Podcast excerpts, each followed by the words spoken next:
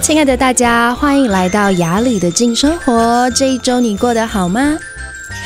在这里呢，我要跟大家说，从明天开始晚上的六点，在公共电视的频道有雅里主持的《下课花露米小小背包客》系列的第三季哦。呃，前面四集呢，小兵跟向涵已经带着小朋友去这个蓝屿了，然后接下来呢，就有雅里出场。这次我们要进行的是中横的壮游之旅。然后在这里偷偷跟大家讲一下，接下来的十周，每一天每个礼拜二的下午六点。都可以看到我，接下来十周都有我主持的。那呃，小小背包客这个系列其实是有很多朋友认识我的很重要的管道，就是从小小背包客系列播了之后，就开始有很多粉丝会在我的这个页面上留言，就是哎，雅里，我真的很喜欢看你跟小小背包客一起。出去旅旅行的画面啊，然后有一些人会私信我，就跟我分享哪一个部分他们很喜欢。那去年我们有机会可以出国嘛？那今年呢？因为疫情的关系，其实这也不算今年，应该是说上一季我们还有出国，像我就去澳洲。然后二零二零年就是去年我们在拍摄的时候，因为有疫情的关系，所以这一季呢，我们就把所有的旅行都留在台湾。不过我们有把难度稍微提升一下下。不过不要跑，先不要爆雷，大家看就知道。那今天要说的这个主题跟我主持这个节目有很大的关系。其实，嗯，每一次呢，我在要遇到这些小小背包客之前，我心里面都会很好奇，到底这些小孩他们是什么样的个性，然后他们在一起的时候会创造出什么样很特别的火花。那有些小孩真的很特别，你就是第一眼看到他们。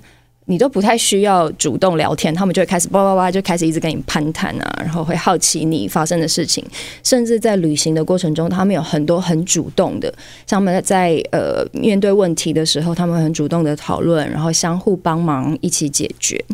那有一些小朋友呢，你会知道他们是比较有礼貌、比较内敛的，可能在刚开始遇到的时候，他们就。呃，比较是被动的状态，就是你要丢问题给他们，说：“哎，你今天怎么样啊？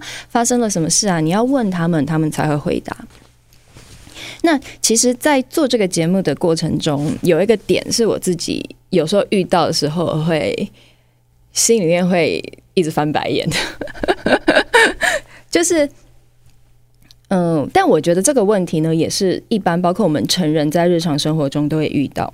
因为在我们的挑战中，我会给小孩很多不一样的呃任务，然后在出现任务的时候呢，小孩就会有一个分组讨论，他们需要互相提出意见，然后最后做出决定。那那个决定有可能是多数人的决定，或是有些时候是集体的共识决这样子。那每次在做决定的时候，我觉得非常能够看出一个孩子或是一个人的性格。最好最为最完美的状况是这样：八八八 A 说出他的意见，B 说出他的意见，然后大家都说完意见之后呢，就会有一个人出来，他就会统整大家的意见，然后用一个讨论的方式带大家走到一个最好的答案。那如果这个意见不合，中间有可能会吵架，有可能会讨论更多。但是我最害怕的，我最害怕的状态，就是可能有八个小孩。大家都把意见说出来，可是没有人愿意做决定。真的哦，真的会发生这样的事情。就是大家都说 A 觉得怎么样？譬如说，呃，我们要收垃圾好了，A 就说我觉得应该要垃圾分类，我们先分类再收起来。另外一个说好，我们先收起来再分类。然后第三个也说没有关系啊，我们先拿到譬如说旁边比较空旷的地方再做决定。这可能大家七嘴八舌说出大家自己的意见，可是最后。没有人做决定，然后时间就这样慢慢流逝，所有人就，而且我觉得非常有趣是，大家就会说出自己的意见，然后别人说意见的时候，其他人就开始放空，就是没有想要加入讨论的意思。然后这几个小孩就会让我觉得，你们是有选择障碍吗？还是有讨论障碍？当然，最后一定会想办法，有点引导他们做出呃属于这个团队的决定了。但是我就发现，其实。呃，在我们的这个社会中，也包括在国小的孩子里里，他们的这个日常状态里面，其实要学习做决定，包括为自己做决定，或者是为团体做决定这件事情，其实是需要很多练习的。呃，我不知道大家身旁有没有这样子的人，就像这群孩子一样的人，一起出去吃饭，他永远都没有意见。你问他说要吃什么，他说嗯都可以，你们决定。甚至是有男女朋友交往，你问男朋友说，诶，你喜欢这个看哪一个电影？你喜欢看爱情电影呢，还是看喜剧电影？他也没有意见，他说随便你。你的身旁有这样子的人吗？或者你是不是就是这种在做选择的时候会遇到一个很大很大挑战这样子的人？我们今天想要花一点时间，我们来聊这个部分好了。因为我自己的个性比较不是这种，我自己的个性我不太喜欢在 A 跟 B 中间游移的那种感觉，所以我尽量让自己做决定的时候快一点，但。有些时候，当然就是，譬如说我呃买东西的话，有些时候我很怕买到用不上的东西，我很怕自己冲动购物，所以在购物的时候我会稍微想久一点。但是好像目前为止也没，目前为止也没有那种让我觉得做这个决定很困难，或是人生做错决定的那种感觉。不过我今天我们来聊聊这个部分，我也很想要知道那些。有选择障碍的朋友，你们的心情这样。但因为我是这样的个性，就我比较喜欢赶快做决定。但是我的工作环境也是会遇到呃比较不擅长做决定的工作伙伴。那这些工作伙伴有可能他的位置或者是他担负的角色是要为呃整个团队做决定。譬如说他是很重要的编辑，就是他整个。我们剧本的走向都跟这个人息息相关，所以如果他在呃现场的过程没有办法很及时的给我们一个决定，或者是导演这样的角色，如果你没有办法很快做决定，会让所有人都等在那里。哇，这个经验就真的很恐怖。还记得好像有呃一次很久之前，已经快十年前了吧，在国外的一个拍摄。然后拍摄的过程中呢，因为我们跟当地的这个负责人，我们对于这个故事的走向，对于我们要拍的东西是有一点点出入的。那对方的这个呃态度是非常非常强势，就是他说对他这个东西他没有办法拍。那呃我们的团队就一直在沟通啊，就说哎到底怎么办？我们可以做什么样的决定？我们有什么 A 有 B 有 C 这样子。可是最后呢，就是负责做决定的人就是 A 跟 B 跟 C，他一直没有办法。想清楚，然后我们就会在烈日下，在很热很热的地方，哇，真的，我们有尝试遮阳，可是大概就在四十度的环境，将近四十度的环境下，在撑着太阳，可是地板会反射的状况下，一直等，一直等，一直在想，对，接下来该怎么办？该怎么拍？拍不拍得下去？然后全部人可能十个人都在那边等，哇，那个经验真的是。那个真的是我史上觉得，原来时间的流逝可以这么慢，原来真的有人很难做决定。那当然，最后这个问题还是解决了，就在大家的脸还没有晒伤之前，我们就想办法，其他人可能就 push 他，就赶快做出一个决定，让这个拍摄可以继续下去。这样。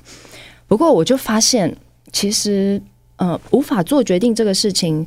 他可能不是完全可以用理性的角度来思考的，就是一个人，你发现他没有办法做决定，或许在旁观者的角度，你会觉得这个人他是不是有一些很奇怪的思考，或是我你你怎么会这样？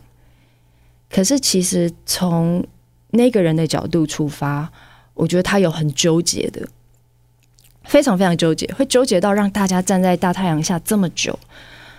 然后都 push 他喽，都一直在旁边说：“哎，你赶快想一下，因为这真的要继续往下吧？你看这个所有的工作人员在太阳下，他们应该没有办法待太久，什么就是各样各式各样的方式都尝试要让他可以赶快做决定，但是还是没有办法。然后我猜这些外在的刺激可能对他来说反而是更大的压力。那我觉得没有办法做决定的人，他们内在就像我在买东西的时候。”我没有办法做决定的时候，我其实最大的思考就是我会不会买错。所以那个最大的思考其实是我会不会做错决定？会不会我决定了 A，可是其实 B 跟 C 才是更好的选择？那可是对我来说，我会觉得，嗯，当一个人我们悬而未决的时候，其实我们是没有办法活在当下的，就是我们对于现在这件事情是保持一个很遥远的距离，我们没有办法深入深入正在发生的事情，然后这个很远的距离其实是让我们的生命暂停的。它就是一个 pending 这样子，一直噔噔噔，讯号微弱，噔噔噔，然后时间一直往下这样。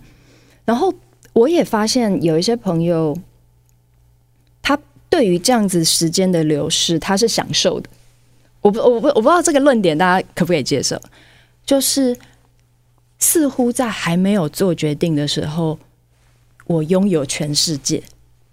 可是做了决定之后，我似乎拥有三个选择中的一个，我只剩下三分之一，或是我剩下二分之一，我失去的两个更好的机会。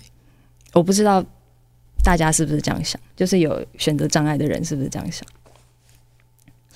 可是我要再回到另外一个点上，我想跟大家聊的是，嗯，关于这种我感觉我失去，但是其实。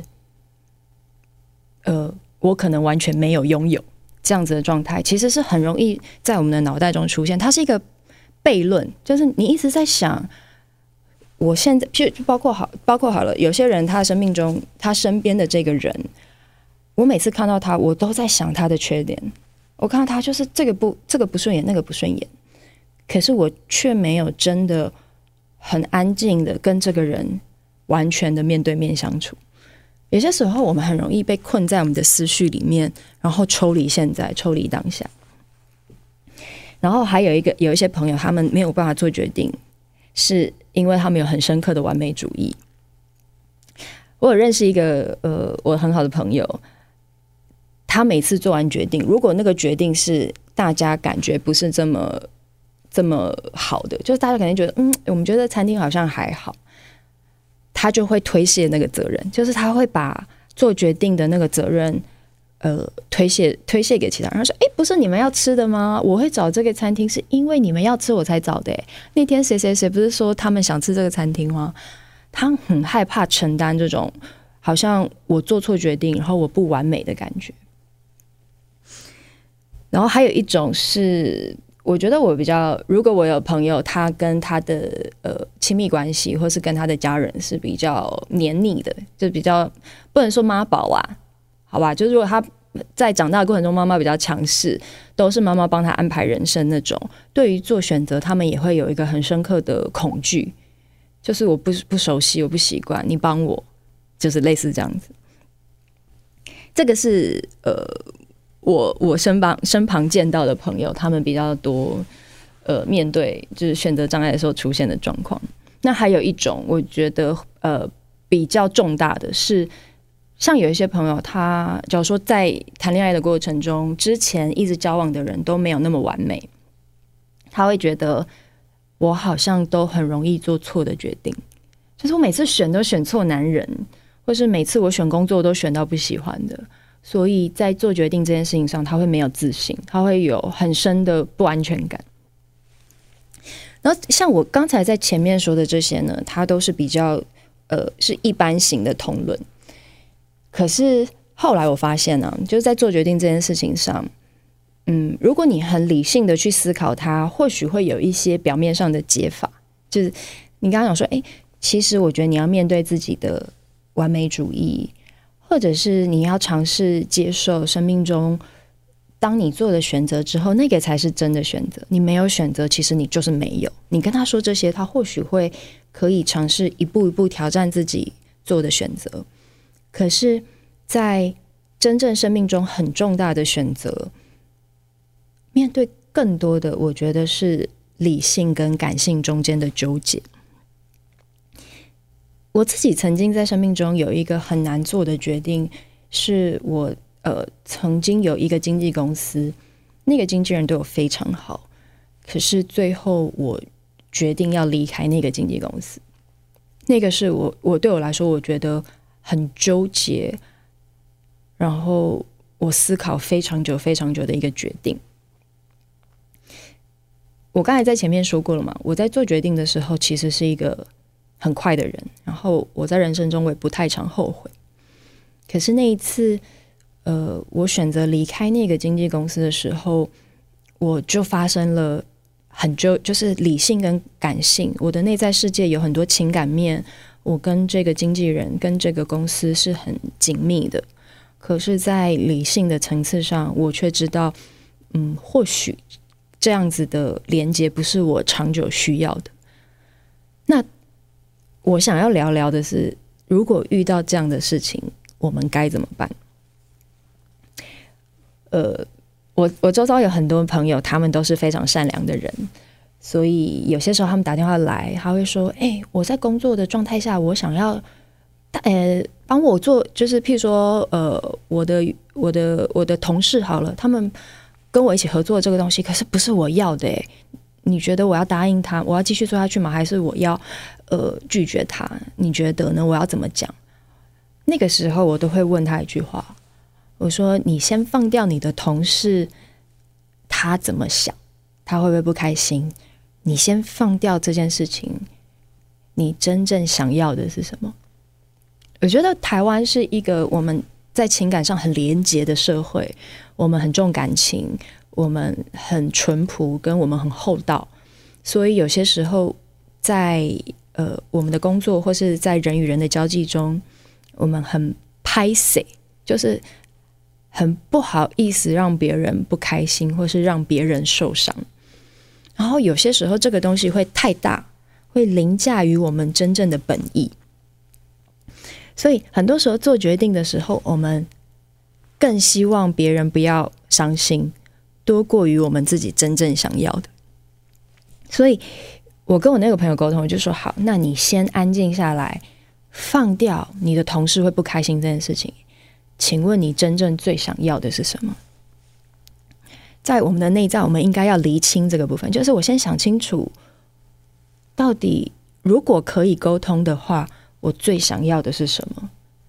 然后我再来把这个事情沟通看看，可不可以变成我想要的，而不是在第一个点我就先想，我不应该让对方伤心，我不应该让对方感觉难受。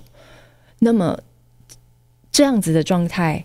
我觉得对做选择来说，它是一个比较呃清晰跟有智慧的状态。然后再讲回来，那个时候我跟那个经纪公司的状况，嗯，在我很年轻的时候，其实我搞不太清楚我自己真正喜欢什么。那个时候我有主持，我有演戏，然后我还那时候还出了书，甚至是好像那个时候我还有练习一些跳舞什么之类，就是经纪公司安排的课程，所以。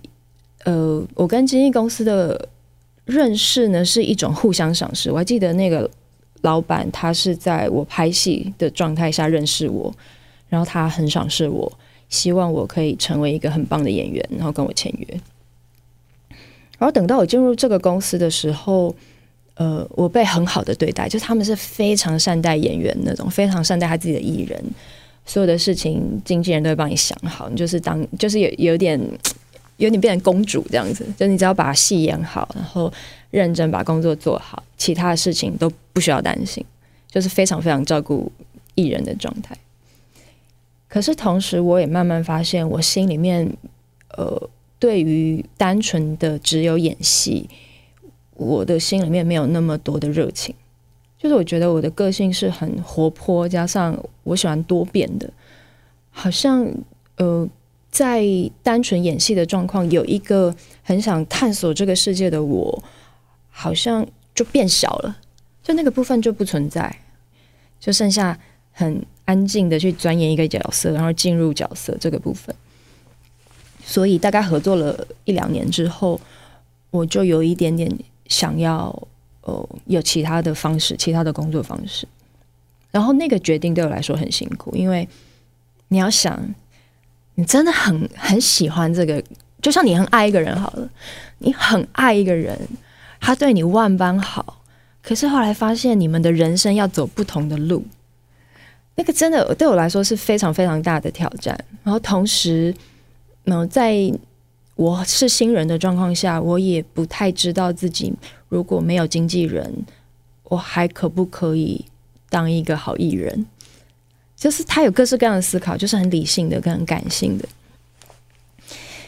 刚开始那个压力真的很大，就是很像有一个乌云在我的头上这样。我知道这件事情它不能一直这样子往下发展，可是我又不想做决定。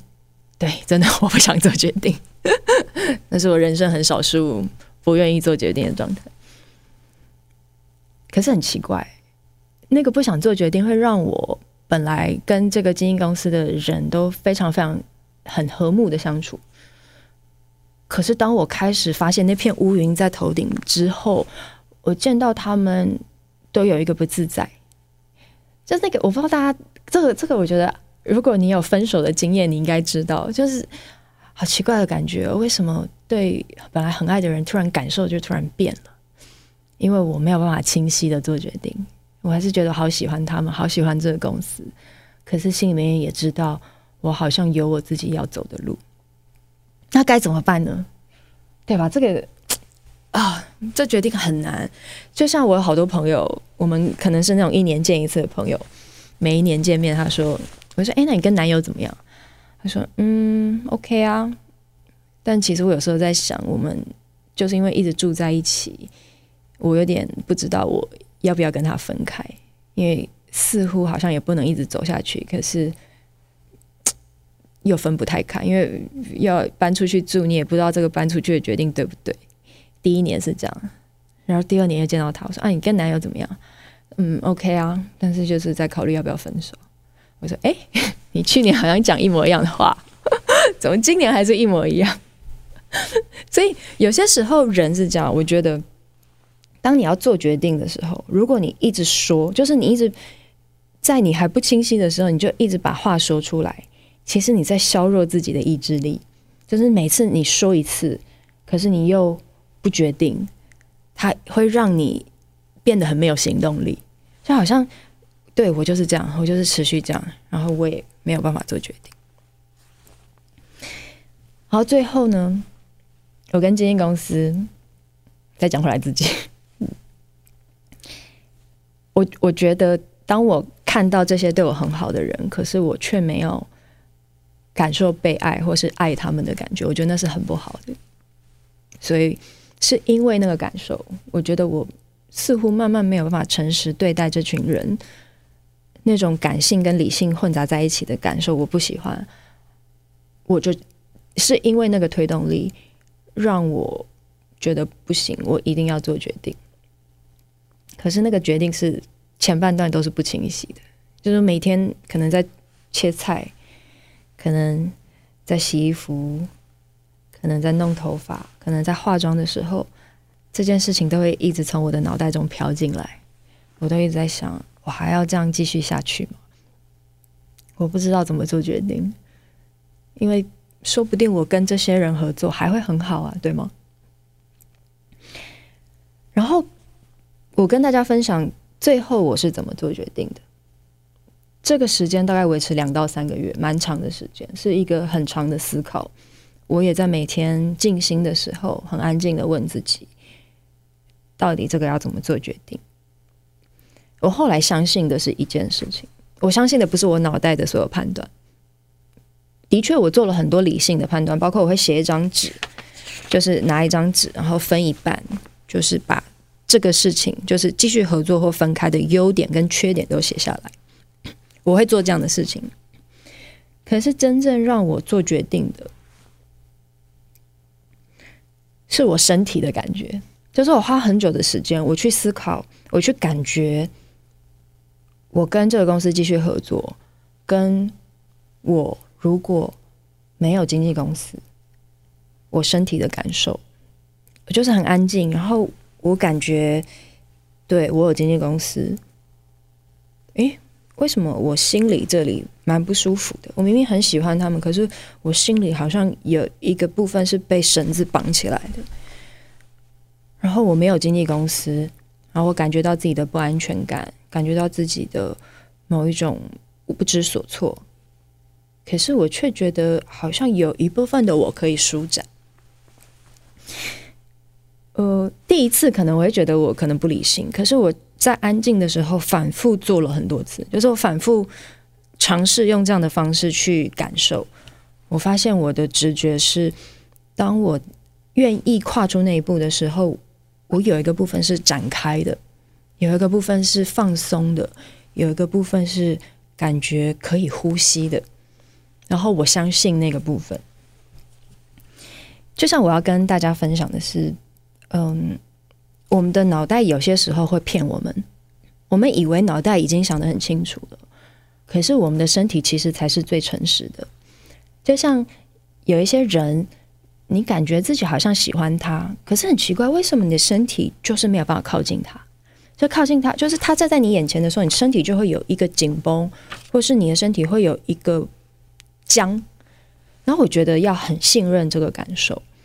然后最后跟大家分享一个小小的身体的测试，叫做 O-Ring Test，是一个呃国外用在心理治疗，还有用在你的呃探究你真正的内在用的一个测试。他会找一个人，你你需要一个帮忙你的人，然后用一个把你的手变成这样 O 型，就是 OK 这样子的方式，然后另外一个人会在旁边帮你把手分开。然后你可以用一个正面肯定的说法，就譬如说，我爱我自己。然后如果这个东西它跟你的内在是很相应的，你会发现这个 O 是很强而有力，你是分不开的。那个人要很，就你的帮你做测试的人，他需要很用力才可以把这个 O 打开。可是如果你现在说的跟你的内在是不相应的，如果你说，对，呃，我相信我明天考试可以考一百分。可是，如果你的内在是非常不肯定的，测试的那个人发现你的手其实是非常无力的，你的肌肉是很无力的。所以，呃，我想要跟大家分享的是，有些时候我们在生命中有一些很困难的决定，像是离婚、分手，像我要离开经纪公司，这些都是生命中很巨大，同时它的理性跟感性很交错的一些决定。嗯。有些时候，只用脑袋是思考不出来的。